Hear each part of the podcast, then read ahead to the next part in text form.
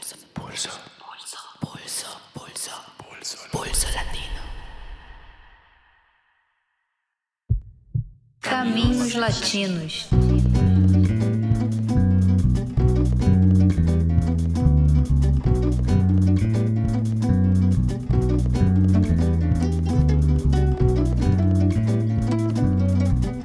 Começa agora o décimo episódio da série Caminhos Latinos. Dessa vez a gente vai sobrevoar o Mar do Caribe e aterrizar na ilha de Cuba. A série Caminhos Latinos é uma parceria entre o Pulso Latino, o programa Realidade Latino-Americana da Unifesp e a editora Elefante. Eu sou Joana Salem e te convido para embarcar nessa viagem com a gente.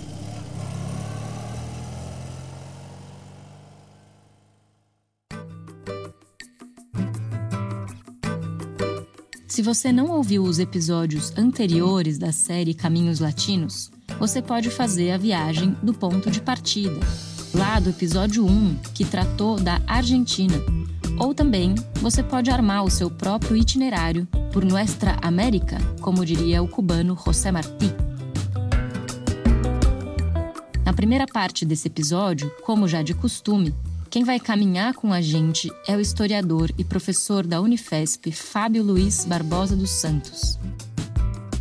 Na segunda parte, teremos uma entrevista com um intelectual cubano, Julio César Guanchi, que é formado em Direito pela Universidade de Havana, é mestre em Direito Público pela Universidade de Valência, na Espanha, e professor.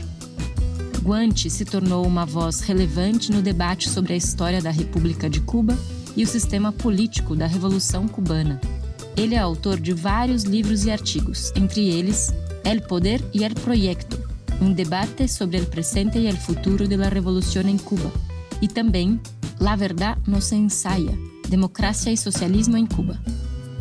Guanchi mantém um blog chamado La Cosa, onde podem ser encontrados seus trabalhos, confere lá.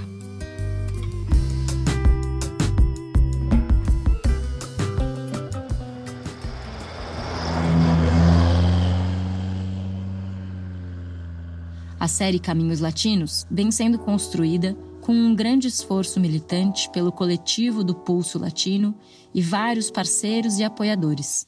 Siga o Pulso Latino nas redes sociais, escreva para a gente e indique nosso trabalho para seus amigos. E claro, não deixe de nos escutar pelo seu aplicativo de podcast favorito. Então vamos ao episódio. Primeiro, um mergulho na história de Cuba e, em seguida, a entrevista com o cubano Julio César Guanchi.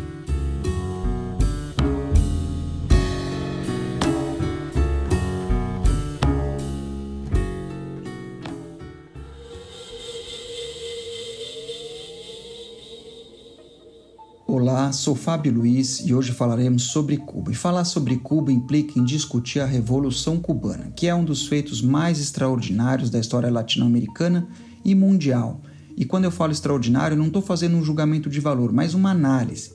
Porque quando a gente olha o século XX, a gente constata que houve numerosos processos que tentaram, de um jeito ou de outro, construir um caminho próprio na América Latina. O nacionalismo boliviano, a unidade popular chilena, os sandinistas na Nicarágua, mas todos foram dobrados de um jeito ou de outro. Todos menos a Revolução Cubana. E isso é um feito histórico extraordinário na sua radical improbabilidade. Então, nessa introdução, eu vou priorizar três temas: os antecedentes da Revolução de 1959, a sua consolidação à sombra da Guerra Fria e Cuba depois do fim da União Soviética. Então vamos lá. A Revolução Cubana é um feito extraordinário que só tem comparação com outro feito extraordinário no Caribe, a Revolução Haitiana, que eclodiu no bojo da Revolução Francesa em 1791 e culminou não só com a independência, mas com a abolição da escravidão nesse país que ocupa o terço oriental da ilha de Espanhola. Aliás, é possível fazer um paralelismo entre uma revolução e outra, na medida que o Haiti foi isolado, hostilizado e punido no século XIX pela ousadia da emancipação dos pretos. Mas além de um paralelismo, há uma ligação histórica, uma vez que Cuba, no século XIX, foi influenciada de modo decisivo pela Revolução Haitiana, porque, do ponto de vista da empresa colonial espanhola e das elites cubanas, a revolução, no que era então a colônia francesa de Saint-Domingue, foi vista como uma oportunidade, porque ela praticamente varreu do mapa dos negócios coloniais o que era então o maior produtor de açúcar e café.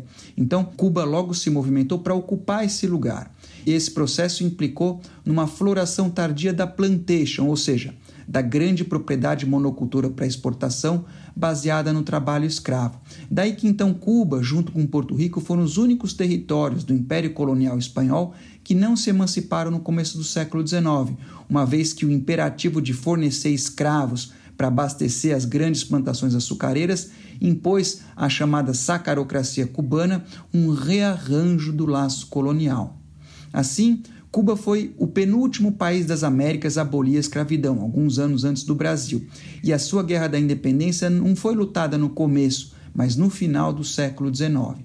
Mas aquelas alturas o poder dominante no Caribe já não era a Espanha, mas era os Estados Unidos. Então, após uma luta de 10 anos entre 1868 e 1878, que terminou inconclusiva, os cubanos reiniciaram uma guerra de independência em 1895 sob a liderança do José Martí, que sem dúvida foi o maior intelectual latino-americano do século XIX, além de ser um líder político muito competente. O Martí logo percebeu duas coisas. A primeira é que a independência teria que enfrentar não só a Espanha, mas também os Estados Unidos. E a segunda é que para enfrentar o Colosso do Norte, os países ao sul do Rio Bravo teriam que se unir.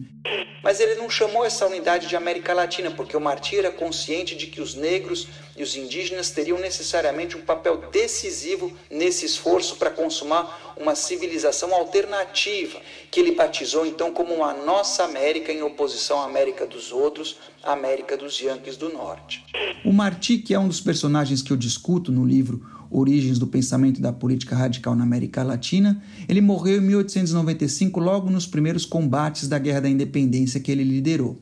Mas a sua influência política e ideológica foi e é até hoje decisiva, de modo que quem visitar Cuba dificilmente vai ver estátuas do Marx ou do Lenin, mas vai ouvir o nome do Martí já no aeroporto na hora de desembarcar. Inclusive, quando depois do assalto frustrado ao quartel Moncada em 1953 perguntaram para o Fidel Castro no tribunal quem era o mentor intelectual daquele assalto, o líder do movimento 26 de julho, que então nascia, não hesitou na resposta. Foi José Martí. Mas a Guerra da Independência, naquele momento, no final do século XIX, ela foi frustrada. Foi frustrada não por causa dos espanhóis, que lutaram com todas as suas forças. Eles enviaram 220 mil soldados, o que foi o maior deslocamento de tropas através do Atlântico até a Segunda Guerra Mundial. Mas o que abortou a independência foi a intervenção dos Estados Unidos em 1898, que, a pretexto da explosão de um navio no porto de Havana, então os americanos disseram que os interesses deles estavam ameaçados, a segurança dos cidadãos, eles invadiram a ilha, declararam guerra à Espanha, de modo que então a guerra da independência cubana se foi travestida numa guerra hispano-americana em poucos meses os Estados Unidos abocanharam não somente Cuba e Porto Rico, mas também as ilhas Guam e as Filipinas espanholas no Pacífico. Era o ocaso do Império Espanhol e o nascimento do Império Estadunidense, que desde então considera o Caribe uma espécie de mar interno seu. Os fuzileiros navais Yankees, chamados Marines, só deixaram a ilha depois de impor duas condições. A primeira é que um pedaço de Cuba lhe serviria de base militar, e essa é a origem da famigerada base de Guantánamo, que no século XXI abriga de modo ilegal prisioneiros da chamada Guerra ao Terror. E a segunda foi a imposição da emenda Platt na nova Constituição cubana, que facultava aos Estados Unidos um direito de intervir na ilha, um direito que não foram meras palavras no papel, mas que foi exercido em 1906 1912, 1917, 1921, de modo que, assim como aconteceu em outros países da América Central e do Caribe, Cuba não foi só vítima de ocupações militares estadunidenses, mas também de ditaduras com apoio da potência americana. Por exemplo, a réplica do capital que vocês veem atualmente em Havana foi construída pelo ditador Gerardo Machado, que comandou o país entre 1925 e 1933 quando ele foi derrubado por um amplo movimento de massas que incluiu uma greve geral.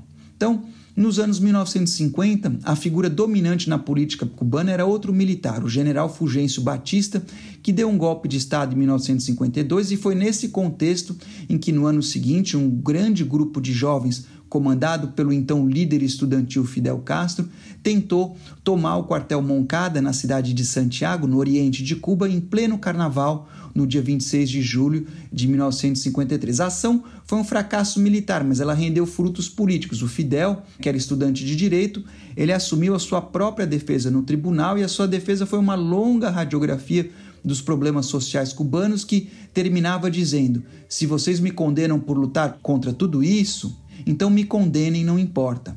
A história me absolverá. O Fidel foi então foi condenado, foi preso, mas nos anos seguintes o, o, regime acabou libertando os presos políticos num gesto de distensão. Muitos deles partiram por exílio, onde se dedicaram a preparar uma organização guerrilheira que foi então batizada como Movimento 26 de Julho e que em 1956 desembarcou na ilha, desencadeando o extraordinário processo de luta popular que culminou em 1959 com o triunfo da Revolução.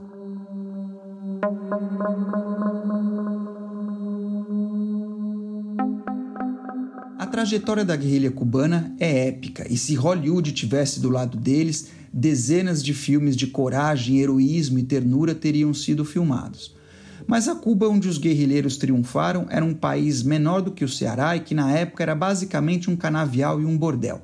Um canavial porque a economia dependia da exportação de açúcar para os Estados Unidos e um bordel porque a ilha era o destino cativo do turismo sexual e de jogos de azar de estadunidenses. Aliás, há quem diga que Las Vegas só existe como tal por causa da Revolução Cubana que fechou as portas para a jogatina na ilha. É importante sublinhar que a Revolução Cubana, nas suas origens, não foi um movimento comunista, mas ela foi motivada sobretudo por essa situação. A gente pode dizer que foi uma revolução contra o subdesenvolvimento. As primeiras medidas da Revolução refletem essa busca por dignidade. Então, por exemplo, as praias do país foram declaradas de uso público e não mais de usufruto privado, loterias e jogos de azar foram suprimidos, os preços de remédios, de telefonia foram reduzidos, se estabeleceu um salário mínimo para os cortadores de cana, se constituiu um ministério para a recuperação dos bienes malversados, que comandou a reapropriação dos bens da ditadura. Ao mesmo tempo, houve uma importante reforma urbana que reduziu os aluguéis e transformou esses aluguéis em amortização dos imóveis. Foi proibido as pessoas possuírem mais de um imóvel e aqueles que não tinham outra renda, que viviam de aluguel, receberam uma pensão vitalícia. Eles escolhiam um imóvel apenas para morar. Também houve uma reforma agrária, inicialmente moderada, mas que ela atingiu o latifúndio. E em Cuba, o latifúndio estava vinculado ao capital internacional, diferente, por exemplo, da Bolívia. Então, esse foi o ponto d'água, a gota d'água na percepção dos Estados Unidos sobre a Revolução, que desse ponto em diante hostilizaram abertamente o processo. Inicialmente, Washington tentou dobrar Cuba pela via econômica. Então, por exemplo, eles cortaram as importações de açúcar que sustentavam a ilha, mas a resposta do regime foi então nacionalizar as usinas. Como disse o Fidel, eles vão cortar a nossa cota quilo por quilo, nós vamos tomar os engenhos deles um a um. No mesmo compasso, se enfrentou o boicote do refino do petróleo com nacionalização, e daí por diante foram nacionalizados bancos, ferrovias, instalações portuárias, hotéis, cinemas.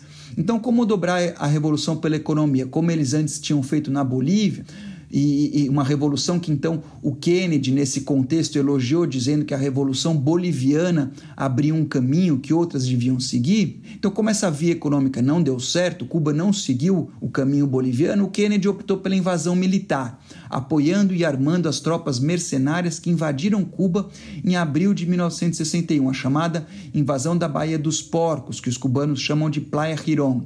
Foi às vésperas dessa invasão que se declarou o caráter socialista da revolução, num evidente aceno na direção dos soviéticos, que até então não tinham qualquer relação com o que acontecia na ilha. É significativo lembrar que a invasão ocorreu em meio à campanha nacional de alfabetização, quando a revolução suspendeu aulas universitárias e do ensino médio por um ano, período no qual esses estudantes se dedicaram a uma campanha que, ao final, erradicou o analfabetismo da ilha. A invasão de Playa Girón foi derrotada em poucos dias, mas desse ponto em diante a relação dos Estados Unidos com Cuba foi marcada por sanções econômicas, ameaças militares, operações clandestinas, tentativas de assassinato, isolamento político e diplomático, campanhas midiáticas, financiamento da dissidência, entre outras agressões. Agressões que não se restringiam à ilha, afinal, a Revolução Cubana incendiou a chama revolucionária na América Latina e além, e os revolucionários cubanos, desde Martí, sempre apostaram numa solidariedade regional que, no entanto, não se materializou. Ao contrário, né, como a gente sabe, nos anos 60 e 70, ditaduras militares apoiadas pelos Estados Unidos isolaram ainda mais a revolução. A aproximação de Cuba com os soviéticos, que se consumou só no começo dos anos 1970, ou seja, mais de 10 anos depois da Revolução ter triunfado, ela foi, de um lado, uma resposta a esse isolamento regional da Revolução e, de outro lado, aos obstáculos para enfrentar a dimensão econômica do subdesenvolvimento. Como afirmou um dirigente cubano à época, essa dependência, a dependência em relação aos soviéticos, é a única condição em que podemos manter a nossa independência. E a relação com os soviéticos ela deixou marcas contraditórias na Revolução. Por um lado, é inegável que os soviéticos ajudaram e defenderam a ilha, fato reconhecido pelos cubanos de maneira geral. O apoio econômico e técnico foi decisivo para universalizar as conquistas sociais pelas quais a Revolução ficou mundialmente conhecida nos campos da saúde, educação e cultura. Por outro lado, o dogmatismo e o burocratismo deixaram um legado problemático para a criatividade política e cultural da Revolução.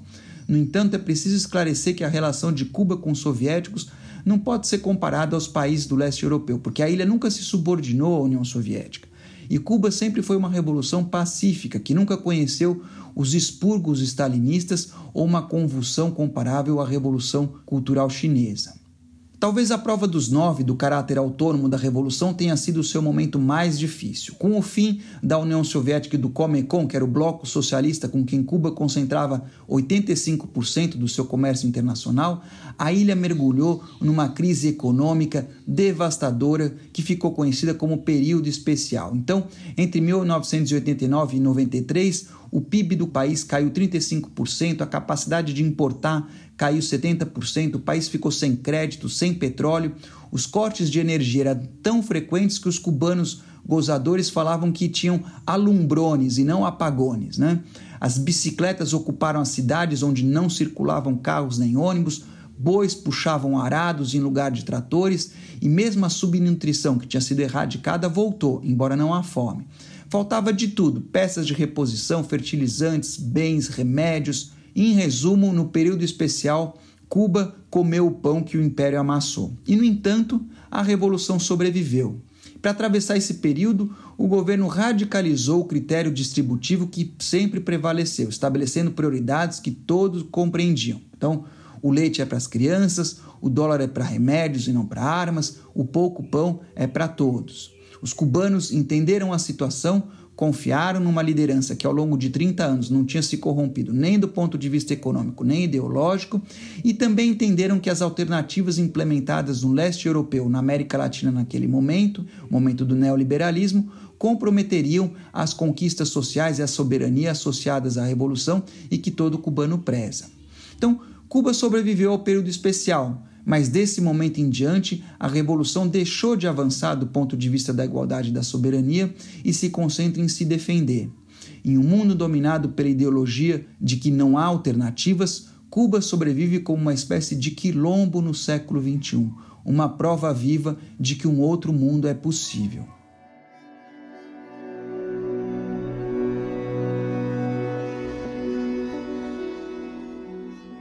O núcleo dos dilemas atuais tem a ver com as limitações para universalizar direitos sociais em uma economia subdesenvolvida, que são agravadas pelas pressões modernizadoras na direção de um padrão de consumo associado à sociedade digital. Em uma palavra, como modernizar padrões de consumo sem comprometer a igualdade e a soberania? Ou vocês acham que os cubanos não foram picados, por exemplo, pela adicção às redes digitais e os celulares? A situação atual é ambígua, porque a mudança também sopra por ventos mercantis. Expressão dessa ambivalência, Os cubanos querem mudar, mas preservando as conquistas. Eles apostam no mercado, mas regulamentado. Atraem capital internacional, mas defendem a soberania. As alternativas encontradas pela direção, elas implicaram numa abertura controlada à iniciativa privada e ao investimento estrangeiro, além da tentativa de disciplinar disparidades internas que não se consegue evitar. Em anos recentes, uma economia que durante décadas esteve entre as menos mercantilizadas do mundo, tomou diversas medidas de sentido contrário. Então, em resumo, Cuba está mudando. No entanto, quem cultua a ideologia totalitária de um país estático em meio a uma sociedade silenciada e apática não compreende o que se passa na ilha, nem a riqueza dos debates, que eu vou resumir em cinco pontos. Primeiro, o problema da desigualdade, que quadriplicou em 25 anos em paralelo ao tema do crescimento. Será que a desigualdade é um custo a pagar pelo crescimento? Segundo, como descentralizar o Estado sem perder o controle? Ou como disse o grande intelectual Fernando Martins Heredia, como diabos vou fazer um Estado forte, mas que não me coma? Terceiro, o espaço do setor não estatal, tanto privado como cooperativo, uma vez que há diferentes visões sobre como dinamizar e democratizar a economia. Quarto, como modificar a chamada velha mentalidade associada aos vícios políticos e culturais herdados da influência soviética. E, por fim, foi necessária uma atualização da moldura institucional e jurídica, questão endereçada pela nova Constituição. É possível dizer que o processo cubano teve limites para superar a alienação do trabalho e da política, como decorrência para gerar uma cultura emancipadora. Mas é certo que tudo depende da régua com que se mede. Cuba é uma sociedade mais democrática, autoconsciente e culta do que qualquer estado burguês. É também muito mais humana. Os cubanos têm escassa vivência do que seja violência policial, do que seja briga de torcidas, o telemarketing te ligando, uma gravação eletrônica te atendendo, decorar senhas, porta giratória, catraca, a publicidade nas ruas, publicidade na televisão, nos jornais, na revista, nos cinemas, marketing eleitoral, parlamento como um balcão de negócios, cartório, crime organizado, segurança privada, chacina, presídios superlotados, ensino como negócio, saúde como negócio, previdência como negócio, cultura como negócio, cinema caro, balé caro, livro caro, transporte público caro, remédio caro, vestibular, fast food, despejo, criança que trabalha, criança fora da escola, mãe que não tem onde deixar a criança para trabalhar, analfabetismo, Big Brother, radar no trânsito, trânsito, shopping center, loteria, bingo, culto, pornografia, fome, desemprego, abandono da infância, abandono da velhice, em resumo, o cubano tem pouca familiaridade com a experiência do desamparo. É evidente que há muitos problemas e dificuldades. Ônibus insuficientes, lotados, salários baixos, trabalhos muito aquém das capacidades, longas filas, pouca variedade de produtos, escassez, cortes de energia, casas caindo, processos lentos, funcionários arbitrários, funcionários descomprometidos, uma imprensa chata, uma internet precária, uma lista que seria alongada por qualquer cubano. Alguns desses problemas são iguais em outras partes, outros são diferentes, mas não são necessariamente piores. Então, os cubanos se queixam da burocracia do Estado, mas não têm ideia do que é ser atendido por uma voz eletrônica, baixar um formulário na internet, pagar uma taxa, voltar no outro dia e não ser atendido. Em Cuba, as pessoas ainda falam com pessoas. O machismo e o racismo subsistem, mas muitos negros são médicos, dirigentes e professores, enquanto as mulheres são maioria nas universidades e em setores como a saúde, a ciência e a cultura. Também se fala da ineficiência do Estado, mas é um Estado que alimenta, veste, educa, cuida, defende da cultura para toda a sua população. Então a ineficiência depende do ponto de vista. Medida na régua do capitalismo contemporâneo, eu diria que Cuba é uma espécie de reserva ecológica de valores humanos que o mundo se empenha em desnaturalizar. Então, em Cuba, se avançou muito na direção de outros valores. Se forjou uma cultura em que ninguém se orgulhava de bens materiais, mas sim porque exerceu a solidariedade em Angola, por exemplo. Uma revolução em que se perdeu o respeito pela riqueza, o respeito pela propriedade privada e pelo imperialismo.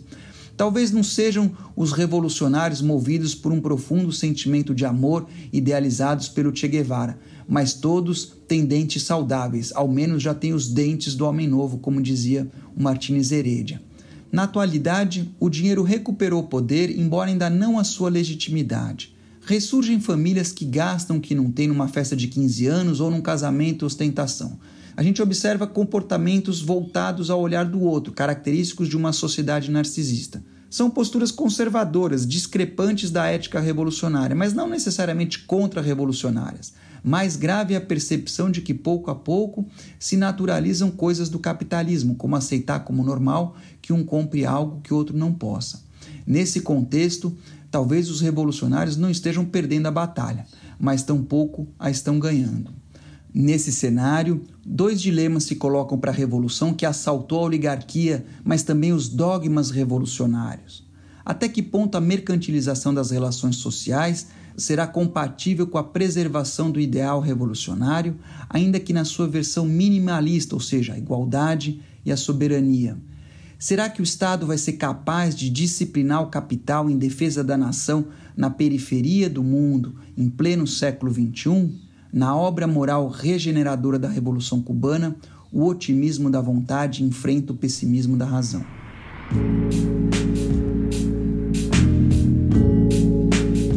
Vamos agora à entrevista com o cubano Julio César Guanti.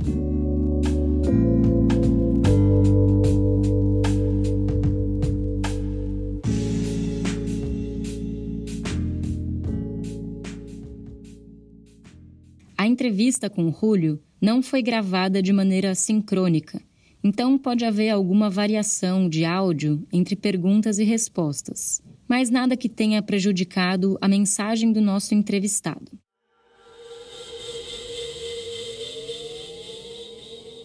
Oi, Julio, tudo bem? Obrigada por aceitar nosso convite para participar da série Caminhos Latinos. Nesse contexto de pandemia, eu vou começar com o tema da saúde. Em 2020, os médicos cubanos voltaram a ganhar evidência nos noticiários devido às brigadas médicas que a ilha enviou para combater o coronavírus inclusive em alguns países considerados desenvolvidos, como a Itália. As Brigadas Médicas Cubanas Henry Reeves foram formadas em 2005 como um contingente internacional de médicos especializados em situações de desastres e graves epidemias, e foram fundamentais, por exemplo, no combate ao ebola em 2014. Agora, as Brigadas Henry Reeves concorrem oficialmente ao Prêmio Nobel da Paz de 2021. Você poderia explicar para nós o papel da saúde no projeto revolucionário cubano? E, além disso, qual é a importância geopolítica e econômica das brigadas de médicos cubanos ao redor do mundo? Olá, buenos días. É um gusto para mim estar aqui falando com vocês em público brasileño. Los saludos de La Habana, Cuba. Y un saludo también muy especial para Joana, que, a quien conozco y aprecio mucho.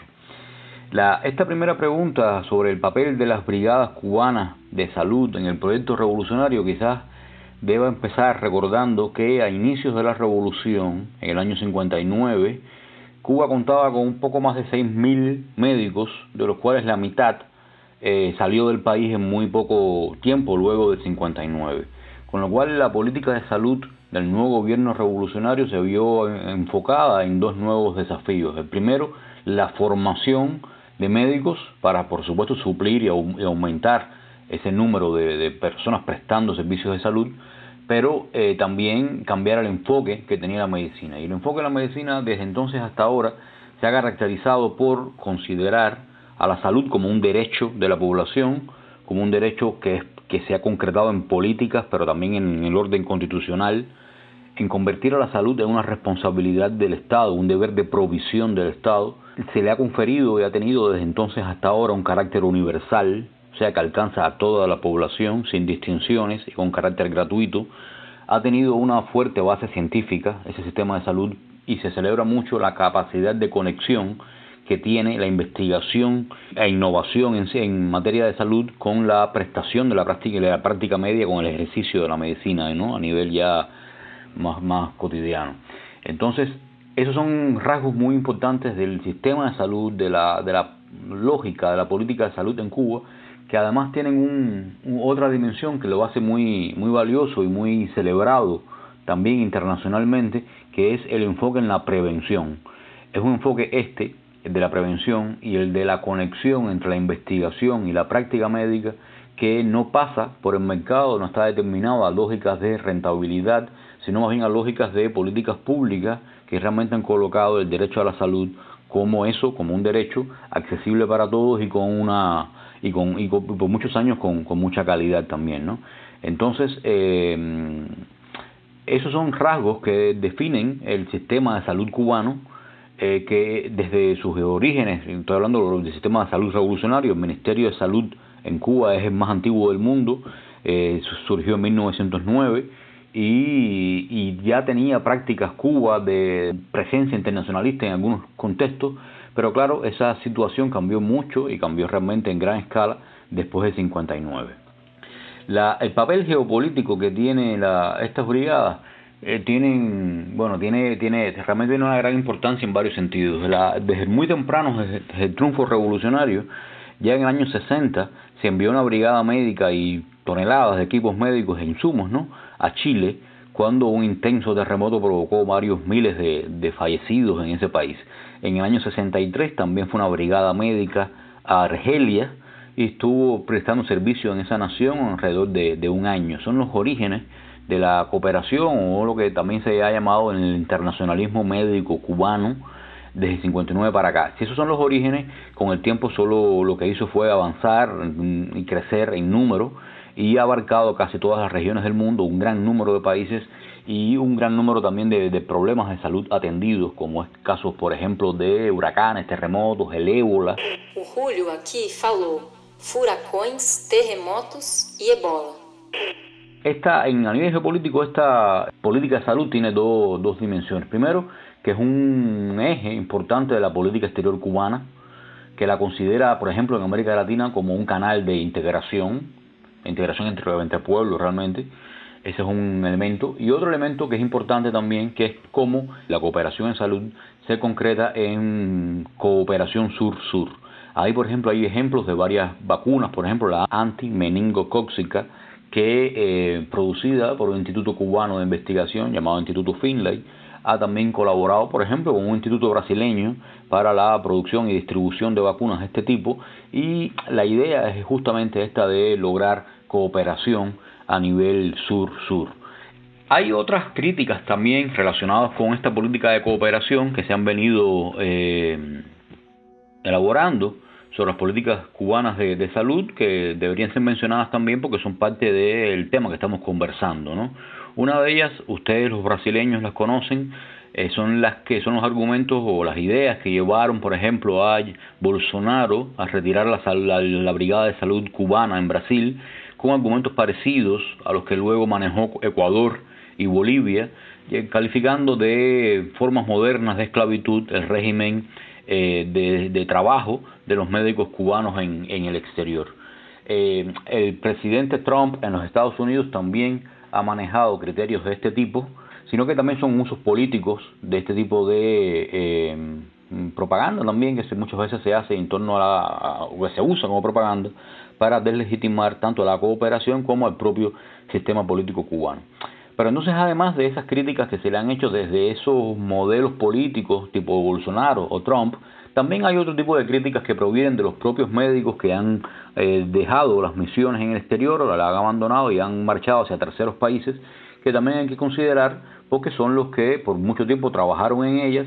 Y también observando estos testimonios también se pueden observar críticas hacia las formas en que son eh, procesados los contratos, hacia la forma en que son controlados una vez que están en territorio de un, del país que los recibe y también eh, algunas ONGs o incluso algunos aparatos de Naciones Unidas han estado investigando también el régimen de trabajo de estos médicos. En general es un tema complejo que yo creo que lleva eh, información, análisis, eh, testimonios, entrevistas, recabar información, pero a nivel general a mí me parece realmente que eh, es una política realmente sumamente útil en la cual, eh, por ejemplo, una política o un principio de esa política es atender lugares realmente abandonados, lugares con poca cobertura de salud, con atención a las necesidades propias del, del, lugar que, que los recibe. Un ejemplo muy positivo es la operación llamada Milagro, eh, dedicada a restaurar la visión de muchos cientos de miles de pacientes.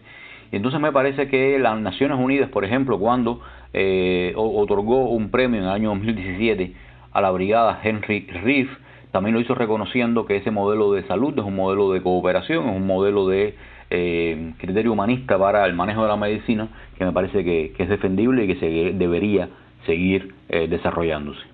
Uma das críticas mais comuns contra a Revolução Cubana ao redor do mundo é que essa teria instalado uma ditadura com partido único e baseada no poder familiar dos irmãos Castro. Como você argumenta para um público brasileiro que Cuba não é uma ditadura? Quais são os mecanismos de participação e decisão popular que tornam o sistema político da ilha representativo da vontade da maioria da sociedade? Por outro lado, quais aspectos do sistema político poderiam ser ainda mais democratizados, na sua opinião? La idea de que Cuba, Cuba es un país como otros eh, complejos y las etiquetas siempre reducen las complejidades, ¿no? No es una dictadura como se presenta normalmente, pero tampoco es la, democracia popular que algunos también quisieran ver en ella. Hay problemas y hay mezclas de prácticas democráticas a nivel social, hay prácticas de, de, derechos extendidas, como por ejemplo el campo de los derechos sociales, pero también hay prácticas de comportamientos autoritarios del Estado cubano que producen un régimen eh, difícil de comprender y que eh, yo rehuyo y sugiero que no se, no se debe entender a través de, etiquetas muy fijas o rígidas ¿no? en, el, en el tiempo. Eh, la revolución cubana construyó un núcleo de valores de los años 60 que son importantes. A mí me parece que tienen que ver hasta el día de hoy con, la, con, con los consensos que existen en Cuba. Uno de ellos tiene que ver con la independencia nacional, otro tiene que ver con la capacidad del pueblo cubano para regir sus destinos sin injerencia extranjera y todo lo que participa y se comprueba como injerencia extranjera recibe mucho rechazo social en Cuba. Hay ciertas nociones, a mí me parece que son problemáticas porque muchas veces comprometen la diversidad, comprometen el pluralismo, pero hay una demanda de unidad nacional en un número de actores cubanos que sobre todo vivieron épocas de gran beligerancia, los años 60, los años 70, que sigue siendo un componente del discurso cubano eh, en torno a cómo expresar las diferencias, pero también cómo lograr una sociedad eh, que pueda responder a sus enemigos externos, en este caso como, bueno, obviamente, ¿no? los, Estados Unidos. Eh, la, idea que mencioné de derechos sociales, que ha sido uno de los pilares del programa revolucionario cubano, ha devenido ya no solo una conciencia de derechos, sino prácticamente costumbres adquiridas. Y cuando se hacen costumbres los derechos, se convierten en algo muy fuerte. ¿no? Entonces, eh, cualquier cambio futuro, cualquier programa futuro o cualquier definición sobre el régimen cubano tiene que pasar también por los sentidos que la ciudadanía, que el pueblo cubano, que la sociedad cubana ha construido sobre estos, eh, estas políticas y estos valores que mencionaba, estos valores de independencia, estos valores de soberanía, estos valores de derechos adquiridos y ejercidos. Entonces, esto no significa, porque tenemos que ser completamente honestos y, y yo soy, me interesa la, la, honestidad, y lo dije antes, que en, hay una eh, combinación de prácticas en, en el sistema cubano que mezclan, por ejemplo, vinculan un, una alta vigilancia estatal de la vida cotidiana, por ejemplo, de la, cerca del 70% del empleo en Cuba sigue siendo un empleo ofrecido por fuentes estatales. Ahí hay históricamente mecanismos también de control de la opinión, control de los movimientos, control de la organización. Los sindicatos en Cuba tienen muy escaso desarrollo autónomo, para no decir que, que es muy que es nulo prácticamente. Entonces, por un lado, efectivamente hay un, eh, un, campo de desarrollo de cultura política democrática, como porque son cultura política democrática, la independencia, la soberanía, la capacidad de decidir por sí mismos un, un proyecto, pero al mismo tiempo está también atravesado por otras dimensiones que tienen que ver con prácticas autoritarias que, eh, como algunas de las que, de las que he mencionado. ¿no? Em 2019, Cuba aprovou uma nova Constituição em um plebiscito popular, depois de um amplo processo de debates com a sociedade que percorreu várias etapas ao longo de dois anos.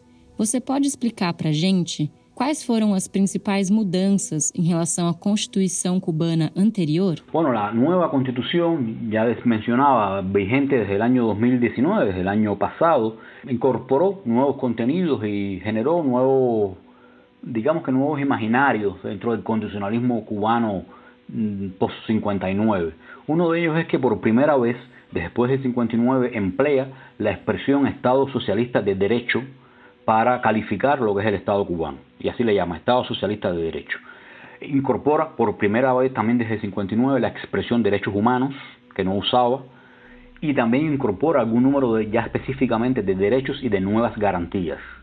También hace algo que es un abandono de una práctica que se siguió en la constitución anterior y que tenía que ver mucho con la experiencia del socialismo soviético, que era una idea de concentración de poderes a partir de un principio que el marxismo soviético llamaba unidad de poder relativo a la indivisibilidad de la soberanía, pero que al mismo tiempo que afirmaba que la soberanía es indivisible, no hacía ningún tipo de separación ni distinción entre funciones estatales y gubernamentales, con lo cual se creaban confusiones entre las agencias que tendrían que ser representativas y responder al mandato de electores con respecto a las estrictamente administrativas que eran nombradas por el Estado y que muchas veces se convertían en mucho más poderosas que las representativas. Entonces esa capacidad de absorber al Estado representativo por parte de la institucionalidad gubernamental no fue resuelta en los largos años de la provisionalidad revolucionaria, que se le llamó entre el 59 y el 76, que no tenía constitución todavía el proceso cubano, luego la constitución del 76, la reforma de 1992, y ahora dando cuenta de que eh, eso ha planteado problemas que no han sido resueltos dentro de aquel paradigma, repito, del marxismo soviético, de la unidad de poder entendida como indivisibilidad ya no solo de la soberanía, sino de cualquier tipo de ejercicio de poder, que genera una gran concentración entonces de una gran centralización de poder. Entonces, eh, ahora la Constitución ha usado un lenguaje nuevo. O Julio disse aqui, entre aspas, que agora a nova Constituição usou uma nova linguagem, fecha aspas, para se referir aos novos conceitos políticos sobre as funções diferentes entre Estado e governo. Por ejemplo, un lenguaje ha incorporado nuevos mecanismos de separación de funciones, no le llama separación de poderes, de funciones, pero que han generado un nuevo perfil, una nueva identidad. Por primera vez apareció, desde 59 para acá, la figura de un presidente de la República, un primer ministro y un presidente de la Asamblea Nacional, lo que vendría a ser el Congreso cubano, eh, o sea, eh, para que entiendan, en otro contexto, la Asamblea Nacional viene a ser eh, un parlamento en las condiciones cubanas y esos tres tienen una atribución de funciones diferenciadas, personas diferentes que, la, que lo dirigen en el camino de producir un poder, un ejercicio de poder más desconcentrado. Todavía es bastante novedoso para juzgar los resultados de ello, pero sin duda hay una novedad los principales elementos del sistema político, los que existen, está el propio Estado cubano que responde al nombre del poder popular, es como está organizado territorial y institucionalmente el Estado en Cuba, desde los pequeños niveles de llamados de circunscripción a nivel de, municipio, un municipio tiene varias circunscripciones, luego tiene municipios, provincias y nación.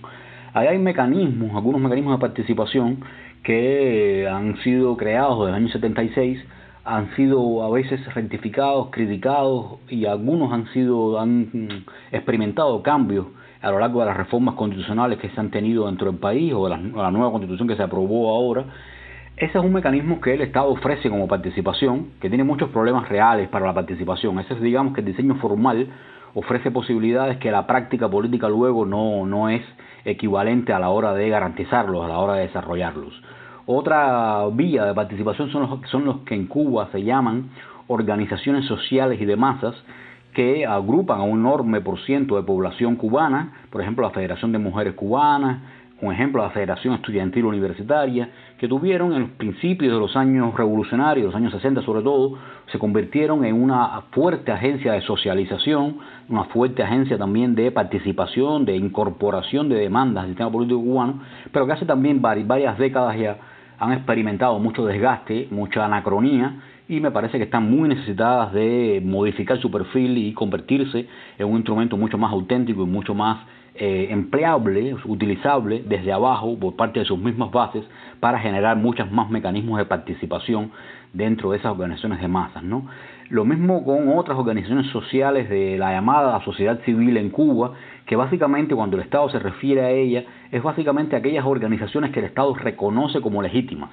Y siempre menciona una cifra alta, 2.000, 3.000 asociaciones constituidas, creadas y funcionando dentro de esa sociedad civil pero que no menciona que hay muchos problemas para la inscripción de nuevas y sobre todo muchos problemas para la creación de nuevas organizaciones de modo autoorganizado, de modo autogenerado. Y ahí hay un problema también para la representación de intereses sociales eh, diferentes, ¿no? Y esto que mencionaba eh, tiene que ver con esta pregunta de ahora. Entonces, ¿qué puede ser eh, más democratizado en Cuba? Muchas cosas. Una de ellos es la, el valor que tiene que tener la autoorganización, la capacidad de producir política desde lo social y no solo desde lo autorizado por el Estado. Tiene que haber muchos más mecanismos de participación con capacidad de decisión, con capacidad de impactar la decisión que los que hay ahora, que son bastante formales, como decía, y tiene que haber muchos más mecanismos para canalizar el pluralismo y la diversidad que existen dentro de Cuba, que encuentran dificultades para expressarse e que são reais em sua força, em sua presença social. Ainda sobre a nova Constituição cubana, como você avalia as principais polêmicas dessa mudança? Eu gostaria que você comentasse quatro temas em debate. Primeiro, a propriedade privada dos meios de produção e as outras formas de propriedade dos meios de produção estabelecidas na Constituição. Segundo, o sistema de partido único. Terceiro, os meios de comunicação independentes. E quarto, casamento homoafetivo. Esses quatro temas causaram polêmicas nos debates que precederam a Constituição cubana. Você poderia explicar resumidamente para nós quais foram esses debates? Bueno, el tema de la propiedad privada de los medios de producción tiene larga historia en Cuba. En el, ya en el año 92 eh, se había reformado la constitución del 76 que regulaba que toda la propiedad de los medios de producción eran propiedad estatal. Pero en eso era en el 76. Pero luego en el 92 se decidió, se reformó y la expresión pasó a ser la propiedad será del Estado, pero de los medios fundamentales, fundamentales de producción, con lo cual se habilitaba un nuevo espacio ¿no? para distintos tipos de propiedad en todo aquello que no fuera efectivamente fundamental.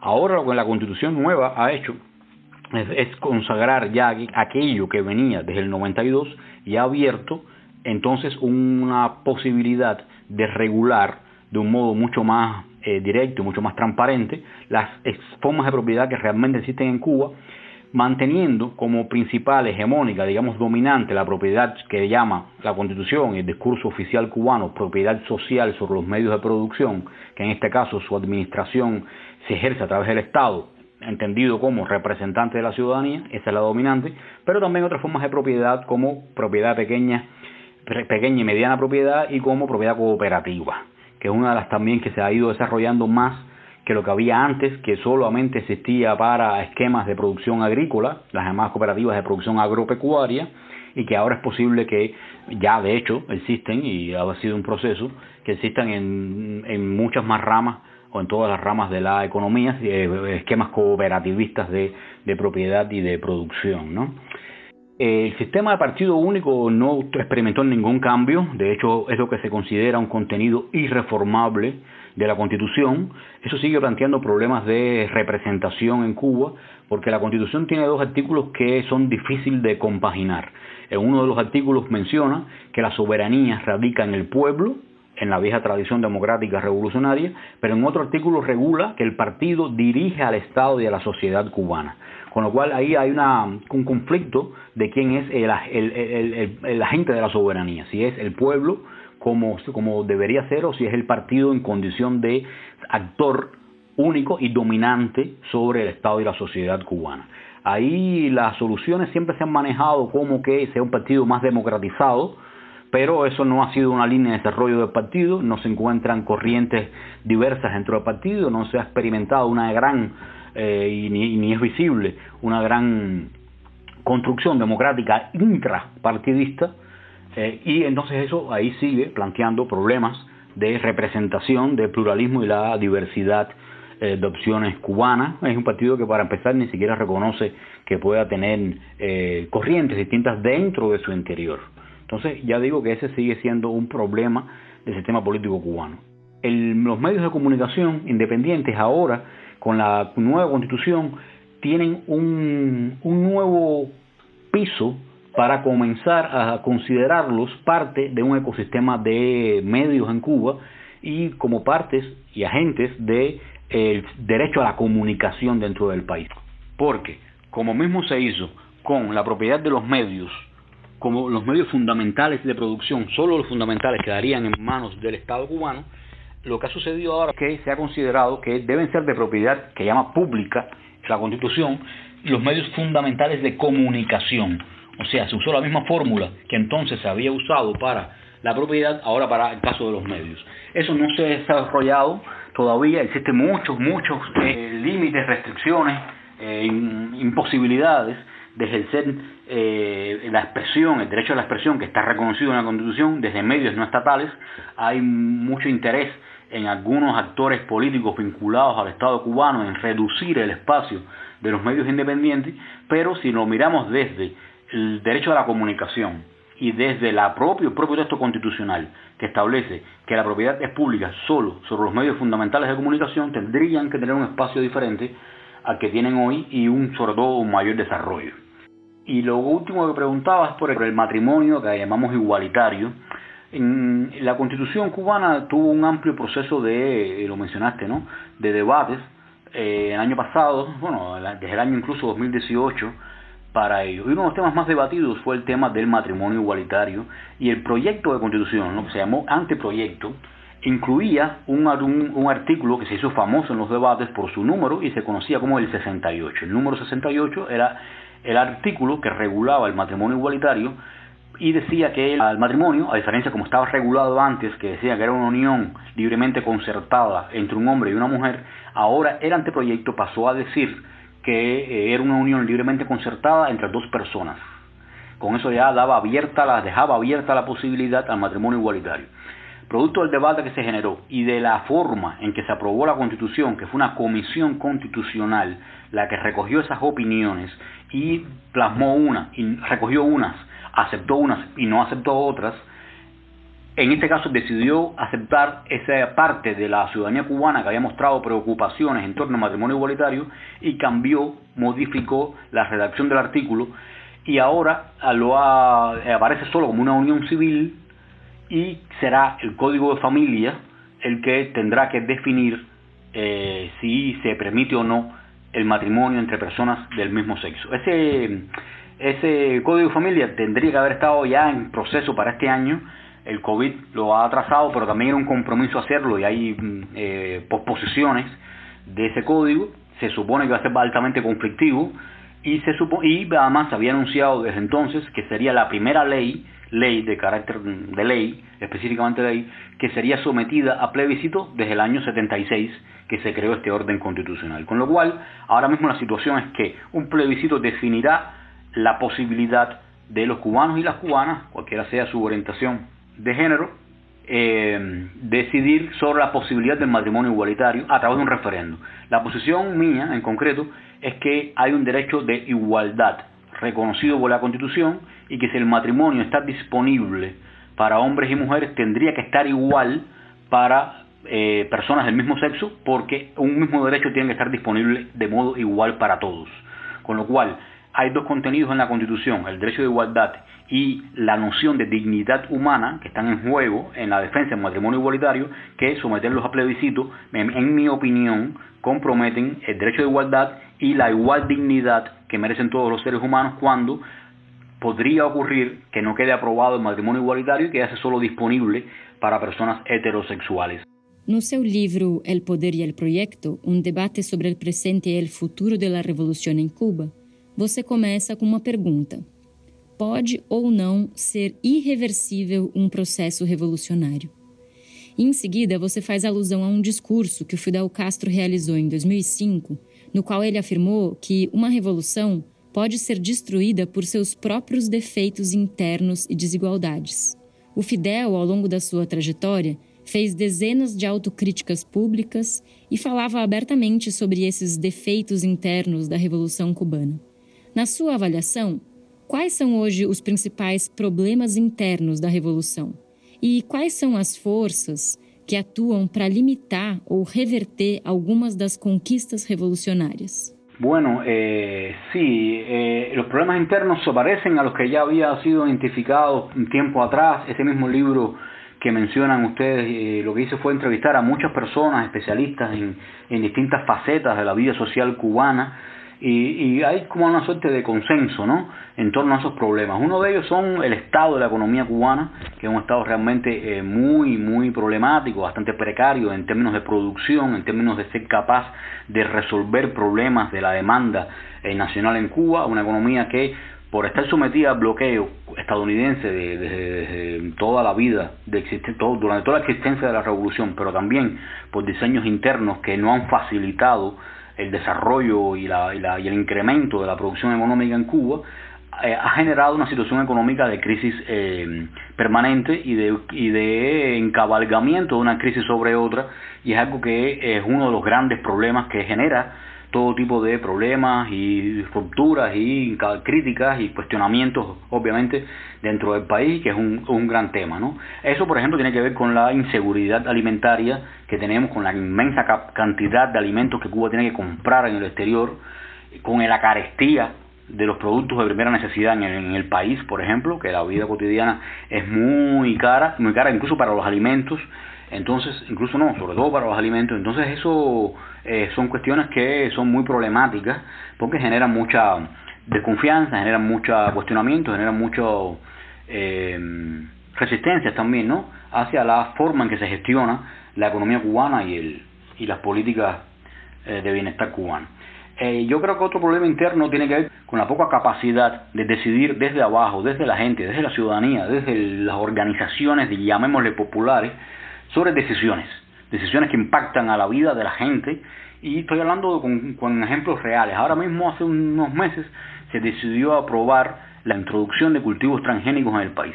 Es un debate que ya venía de antes, ya tiene 10, 15 años el primer debate sobre los transgénicos, pero en esta ocasión se aprobó y no hay una capacidad de actores sociales para impugnar esa decisión, para buscar alternativas, para imponer otras alternativas en lugar de ella. Y uso este ejemplo de los transgénicos porque es muy serio también en Brasil y es muy conocido ese asunto, pero eh, también sería válido para otros muchos temas sobre los cuales tampoco hay esa capacidad de decisión. Otro tema que Fidel Castro mencionaba, mencionó mucho, el tema de la corrupción, que tiene niveles. Yo creo que la más preocupante aquí es la, corrupción que se, que se traduce en una élite y que traduce esos intereses de la corrupción en intereses políticos. ¿no? Eso es un problema.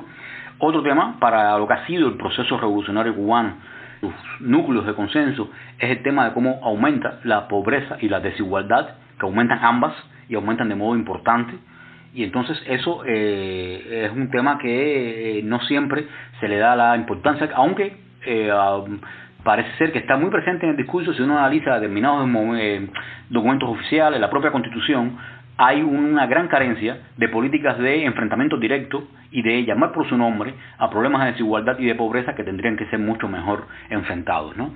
Algo, algo también pasa con dos temas que se han ido ventilando más en las últimas décadas, que son los temas de racismo y de violencia de género, que también son problemas eh, gruesos que enfrenta la sociedad cubana y que todavía hay un largo camino eh, por recorrer en sus soluciones, independientemente de que el proceso cubano, por ejemplo, en el tema de racismo, ha avanzado mucho, también mantiene eh, mecanismos y repertorios de reproducción del racismo que hay que identificar y, hay que eh, disputar en sus fuentes de reproducción, en sus fuentes materiales, de distribuir recursos, pero también en sus dimensiones de representación, por ejemplo, dándole un peso mucho mayor que lo que tiene hoy en el sistema escolar a la presencia de los negros cubanos en la independencia de Cuba, en la propia cultura cubana, en su conformación y demás, ¿no? Los enemigos de, este proceso cubano, eh, bueno, obviamente un enemigo muy claro, muy, muy, muy, identificable, que es la administración estadounidense, que desde 59 para acá ha habido una política oficial estadounidense de subvertir, de cambiar el régimen cubano, eso se mantiene, y es una enorme fuerza que limita la posibilidad de los cambios y la justifica también cuando no se producen, pero es una fuerza real que existe y que está ahí, pero también hay una burocracia que también es muy, eh, se blinda mucho a sí misma, mira a su alrededor como protegiéndose frente a muchos enemigos que cree tener y yo creo que tiene muchos menos de lo que realmente tiene, tiene un hábito de plaza sitiada, tiene un hábito de considerar toda discrepancia como enemiga y me parece que eso también son problemas que revierten eh, conquistas revolucionarias porque ninguna conquista se mantiene en el tiempo por sí misma las conquistas tienen que ser reconquistadas. tienen que ser reconquistadas a través de la construcción de sentidos políticos y de intereses políticos de actores concretos que les interesa defenderlas. Y eso no se logra con discursos oficiales, no se logra entregando beneficios, se logra poniendo a las personas a ser parte de esos beneficios, ser parte de la defensa de esos beneficios y efectivamente siendo, construyendo sentidos para esos beneficios, que nuevos sentidos se construyen y también por supuesto poniéndolos a, ser beneficiados. ¿no? Entonces ahí creo que hay un campo también a, a, mencionar que no solo vienen las amenazas de actores externos, como es el caso de la administración estadounidense, sino también de prácticas que se han incubado dentro del proceso cubano que también nos hacen eh, mucho daño a las necesidades de que tenemos de un poder mucho más redistribuido, mucha más participación social y una democracia que sea a la vez a la vez eh, social y con y con una libertad política cada vez también más creciente y más sólida, más robusta, ambas, ¿no? Ambas en, en relación.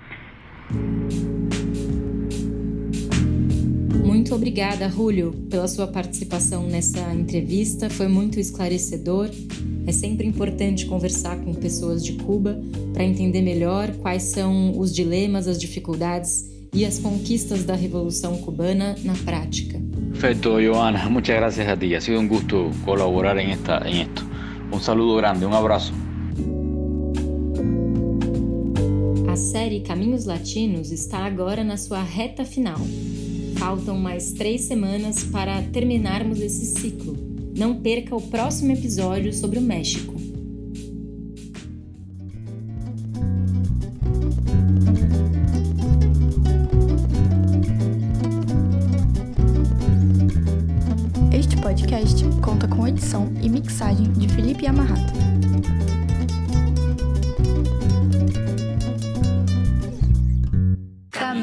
Latinos